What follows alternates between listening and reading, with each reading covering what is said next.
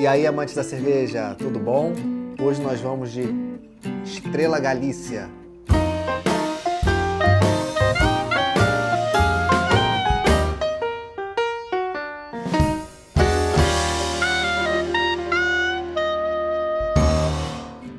Estrela Galícia é o principal rótulo da cervejaria Irros de Rivera, fundada na Espanha em 1906. Apesar de chamar a atenção pela latinha de La Casa de Papel, essa edição não tem nada diferente da edição da Estrela Galícia Especial, que é a, a versão tradicional da cerveja. Na verdade, só está fazendo um merchandising por ela mesma aparecer na série La Casa de Papel, produzida pela Netflix. É uma Eurolager, Deixa eu vamos ver os ingredientes. Água, malte pilsen, malte tostado, lúpulo, estabilizante, antioxidante, beleza, até são conservantes. É uma European Lager. Vamos pro copo. É, eu acredito que a primeira vez que eu vou provar ela em lata, eu já provei ela em garrafa, mas como eu costumo dizer, eu dou sempre preferência à lata pela conservação da cerveja. É óbvio que eu acho muito mais elegante tomarmos cerveja da garrafa mas cerveja não deve ser somente elegante. Então é importante que possamos usufruir o máximo que ela pode oferecer para gente. Espuma de baixa formação e aparentemente baixa persistência. Ela é bem cristalina, um amarelo palha, bem cristalino. Consigo ver claramente do outro lado, estou vendo a câmera do outro lado. Um perlage bonito, mas não muito vigoroso, mas está acontecendo aqui.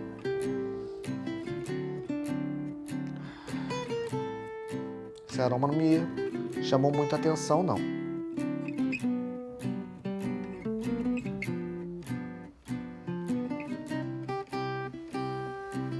Olha, eu estou tentando buscar aroma aqui. Eu sinto um pouco da fermentação.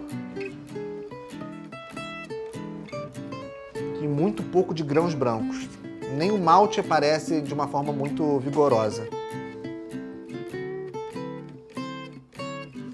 É, pelo menos no aroma, ela não entrega praticamente nada. Praticamente nada. É uma cerveja pouquíssimo aromática.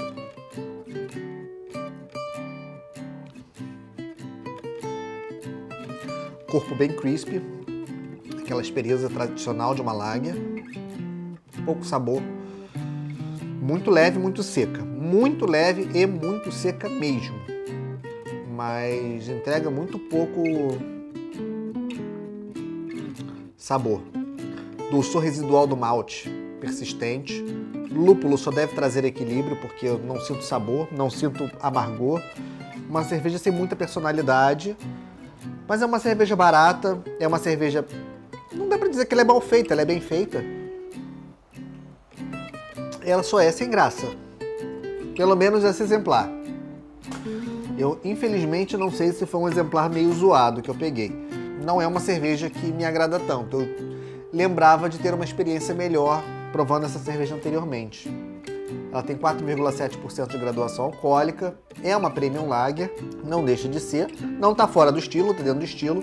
Eu só esperava um pouquinho mais de personalidade, um pouquinho mais de, de diferencial nela, porque tem muita cerveja de massa que tem mais personalidade do que ela, pelo menos esse exemplar. Tem muito tempo que eu não tomo, então eu posso ter pego um exemplar ruim, tá? Uma, uma, uma, latinha que não foi armazenada corretamente, teve problemas na logística, não foi um lote que saiu bem da fábrica. Enfim, a gente está sujeito sempre a vários problemas que independem da qualidade da, do próprio produto, né? E acabam impactando na qualidade do produto que estamos bebendo.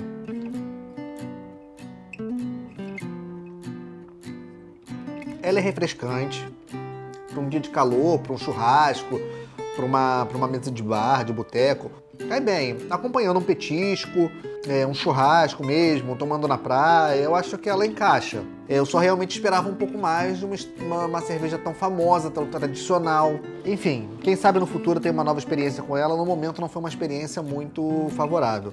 Não é ruim, volto a falar, ela entrega o que o estilo se propõe a entregar, mas eu esperava mais.